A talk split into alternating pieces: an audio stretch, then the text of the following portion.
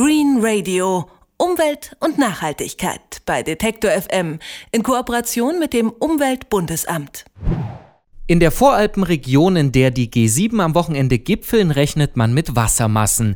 So wollten die Behörden auch ein Protestcamp verbieten, weil die mutmaßliche Flut eine Gefahr für Leib und Leben der Demonstranten darstellen könnte.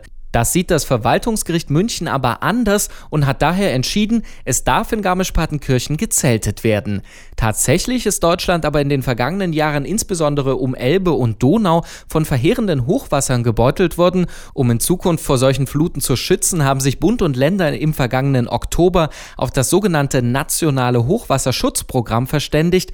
Und was genau das ist, das frage ich Robert Jübner von der Technischen Universität Kaiserslautern. Er forscht zum Hochwasserschutz und und steht der Politik mit seiner Expertise regelmäßig zur Seite. Schönen guten Tag, Herr Jübner. Hallo, guten Tag. Ja, wie wahrscheinlich ist es denn, dass innerhalb von wenigen Tagen es Hochwasser in Bayern gibt? Natürlich schwer im Detail zu sagen, aber es ist durchaus nicht unwahrscheinlich und ich denke, die Angst der Behörden ist grundsätzlich berechtigt, weil in einem solchen sehr steilen Einzugsgebiet doch ein heftiger Niederschlag zu einer großen und vor allen Dingen schnell anspringenden Hochwasserwelle führen kann. Was genau macht denn aber den Unterschied aus zwischen einem, ich nenne es mal, normalen Niederschlag und einem, der Hochwasser auslöst? Ja, wir sehen dort unterschiedliche Voraussetzungen für Hochwasser gegeben, denn das Entstehen von Hochwasser ist von einer Vielzahl von Faktoren abhängig. In Gebirgsregionen insbesondere kann es durch die große Hanglage und durch die Neigung, die geringe Versickerungsfähigkeit der Böden dazu kommen, dass ein größerer Anteil eines Niederschlags sofort hochwasserwirksam, so nennen wir das, wird und dort ein entsprechendes großes Hochwasser in sehr kurzer Zeit entstehen kann. Dann hatten wir in den vergangenen Jahren aber auch wieder Hochwassergebiete eben nicht im Hochgebirge.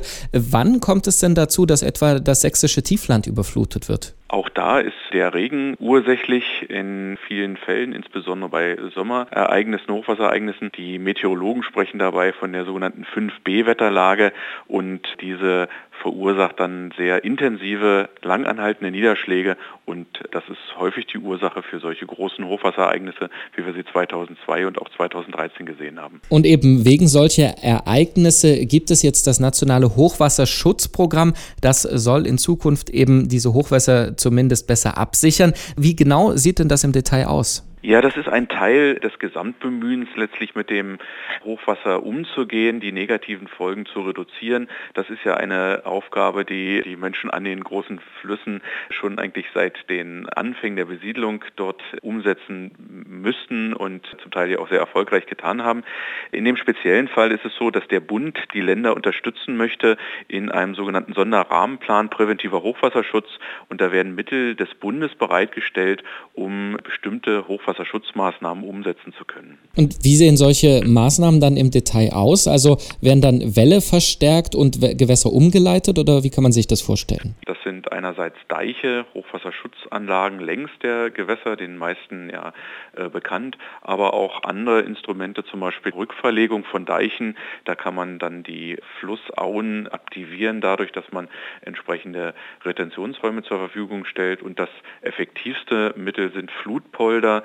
Das sind gesteuerte Rückhalteräume, in denen dann gezielt die Hochwasserspitze beeinflusst wird. Man spricht dann von einer Scheitelkappung und dann werden parallel zu der Fließrichtung üblicherweise bestimmte Mengen an Wasser zurückgehalten in solchen steuerbaren äh, Flutpoldern. Jetzt ist das Programm ja erst wenige Monate alt. Wann ist es denn voll einsatzfähig, beziehungsweise wenn es jetzt ein Hochwasser zum Beispiel diesen Sommer geben würde, würde das schon greifen? Das ist eine sehr langfristige Aufgabe. Der Hochwasserschutz, insbesondere der technische Hochwasserschutz, der ja nur ein Teil des gesamten sogenannten Risikomanagements, also der Vorsorge darstellt.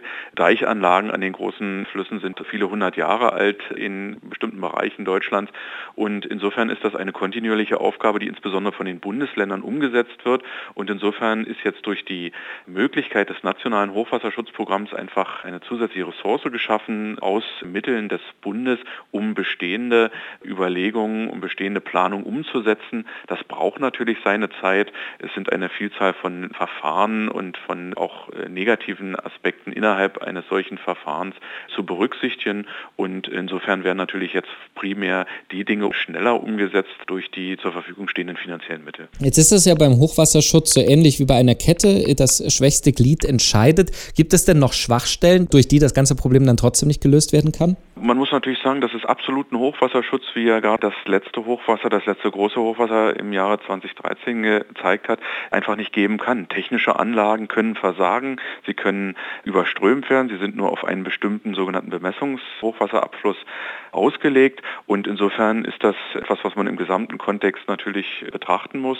Gleichwohl ist es, dass es immer Bereiche gibt, die aktualisiert werden müssen, die verbessert werden müssen. Man spricht dort von der Anpassung an den Stand der Technik. Das sind zum Beispiel Deiche, die erhöht werden oder die zum Beispiel abgeflacht werden, um dort eine bessere Deichverteidigung zu ermöglichen oder eben, wie gesagt, diese Flutungspolder, die als Steuerungselemente eine ganz besondere Bedeutung haben im Hochwasserschutz. Also den absoluten Hochwasserschutz gibt es nicht, aber im Fall dieses nationalen Programms ziehen Bund und Länder auch an einem Strang. Ist das eigentlich die größte Erkenntnis daraus, dass zumindest auf Bundesebene das jetzt funktioniert und nicht mehr im Klein-Klein untergeht? Ja, das ist natürlich generell ein großer Beitrag dahingehend, dass jetzt Ressourcen des Bundes zur Verfügung stehen für solche Aufgaben, die natürlich äh, die Länder umsetzen müssen und finanzschwache Länder haben natürlich die Herausforderung, dass sie also auch verschiedenste Aufgaben umsetzen müssen und der Hochwasserschutz ist ja nur eine von mehreren. Insofern ist das grundsätzlich sinnvoll, dass dort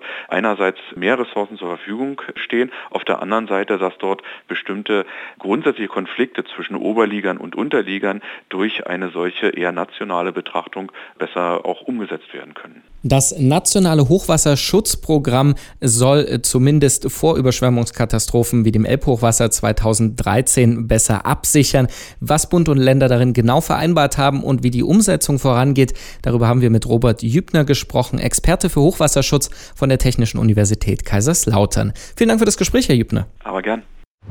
Green Radio Umwelt und Nachhaltigkeit bei Detektor FM in Kooperation mit dem Umweltbundesamt.